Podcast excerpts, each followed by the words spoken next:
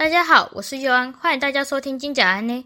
今天的节目将会介绍在高雄科工馆由来自国立成功大学材料系的吕传胜教授所演讲的历史中的炼金术 Part Four。一样废话不多说，我们开始喽。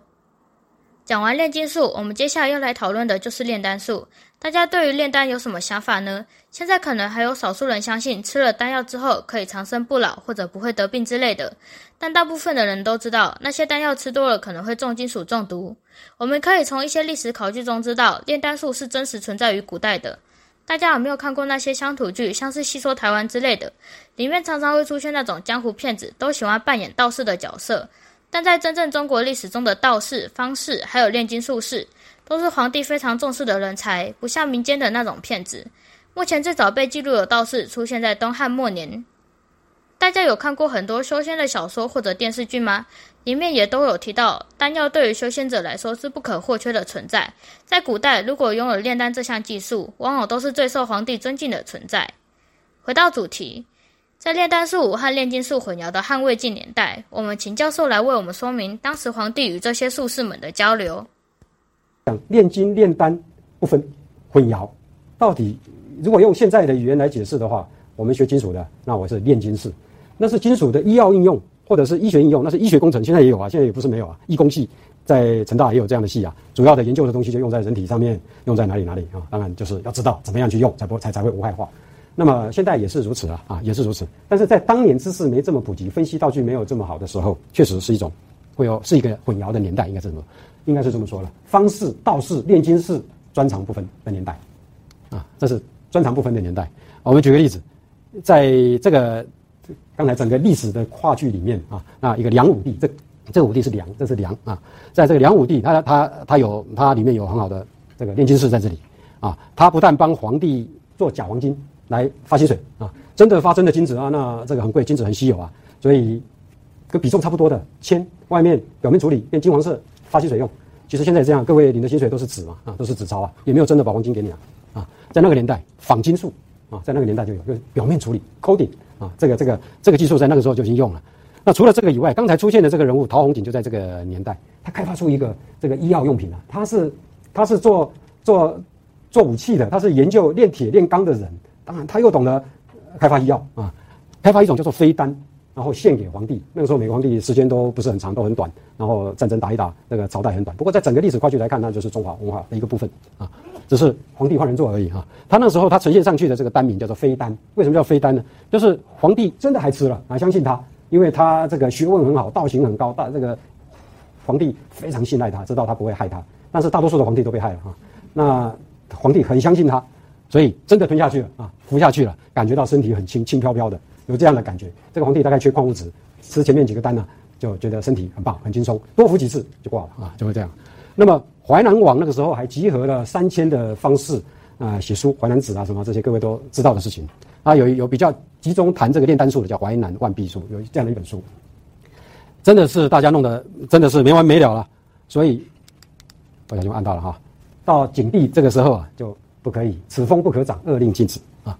颁令遏止，不可以。皇帝带头做这件事情的年代，皇帝都这样了，你想想看，一般老百姓他当然是效法了啊。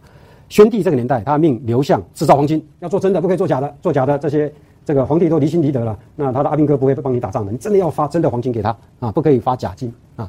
制造黄金，充实国库啊。每一个现在如此，每个国家每个国家都要买黄金充实国库。最近大买黄金啊，这个现在全世界最强的国家都是美国好了啊。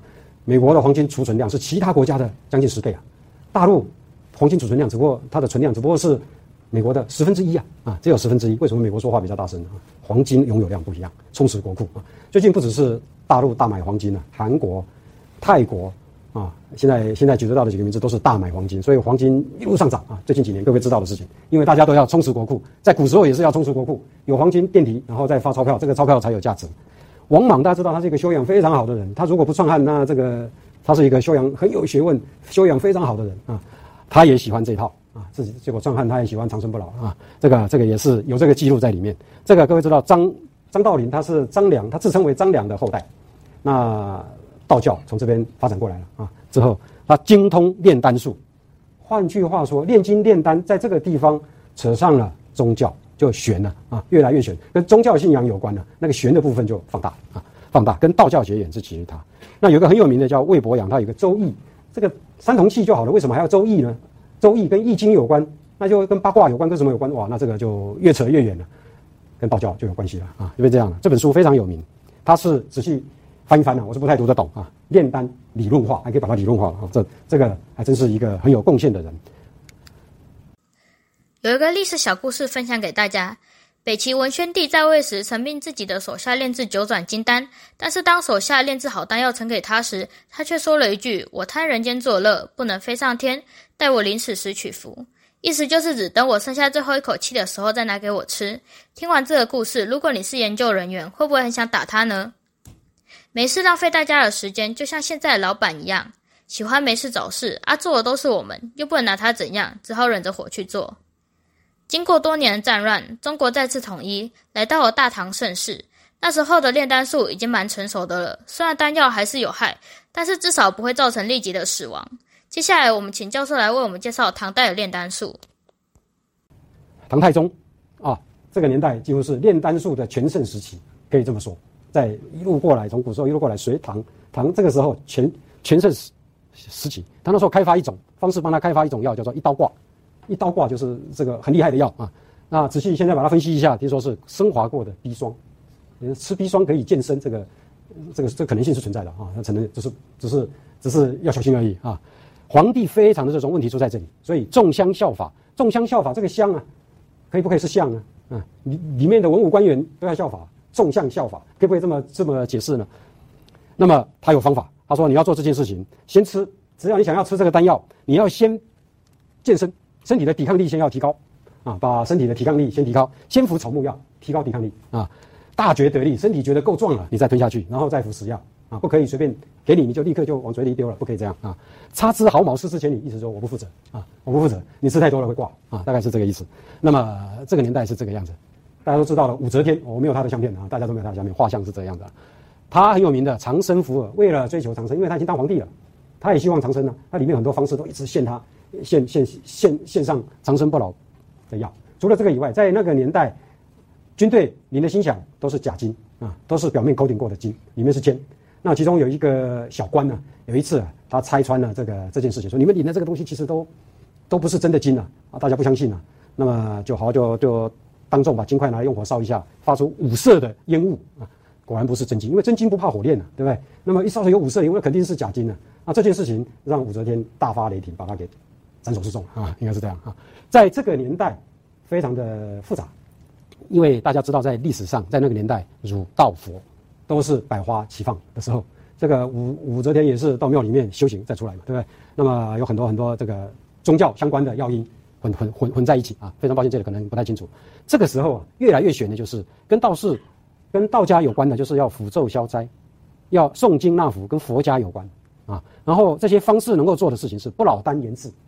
能够提升健康好了，药物治病啊，这是提升有有这两项跟炼丹有关，在那个年代下的命令是这个样子啊。那么其中那个很有名的有一个丹药，名字在历史记录上叫做小还丹，就是武则天那个时候啊，呃，他有开发出这种丹药出来。这丹药分析一下，他怎么做的？一斤水银，四两牛黄，三两丹砂，这样的一个复合物。那这个要服用要很小心啊，这个要服用非常小心。不只是我刚才说纵向效法，那。连连皇帝都这么热衷了，那一般老百姓更是不用说了啊，更是不用说了啊！各位耳熟能详的几位有名的诗人文，就是儒士，这么多人我把它列一下，其实还有更多了。大家知道的李白、杜甫、韩愈、都这个柳宗元、白居易、刘这一路元盛，在他的诗里面就有记录，就就可以找得到了啊！我我我只是把白居易，因为他的诗非常棒，他诗很多，我在里面找找两首出来跟大家分享。他说：“行行，这个行行密路啊啊，那么步步寻花到某个地方。”那么有一个矿石，他看到它是小有洞。这黄牙刚才讲的硫磺、宅女、大还丹，嗯，又有硫磺又有水银的小还丹、大还丹啊，这里已经是有关系了。重点是常杯东郭千家种啊，玉起西山五色丸，一烧起来会有五种颜色的烟雾出来啊。这个丸这个丸药一烧的话，要长生百岁，一定要有命才可以啊，要要有那个运，要有那个命运呢。这个这个就不重要了。换句话说，白居易应该有服用丹药，有没有真的吞下去，这个倒不可知。只是还有另外一首诗，他是有智慧的人啊。他说有一天呢，闲闲没有事情了，然后他就出出去走一走啊，想想看现在好不容易还活着啊，那么这个有有很多朋友都挂了啊。那么退之，这是韩愈啊，对不对？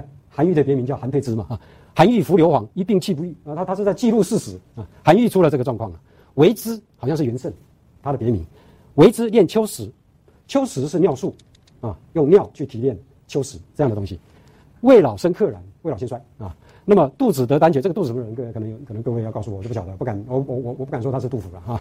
那么终日断心山，就是只吃素不吃荤了，啊，就是这个口味改了。崔群，他说他服用了服用了一种药，非常厉害，连冬天都不用穿衣服就可以睡得着。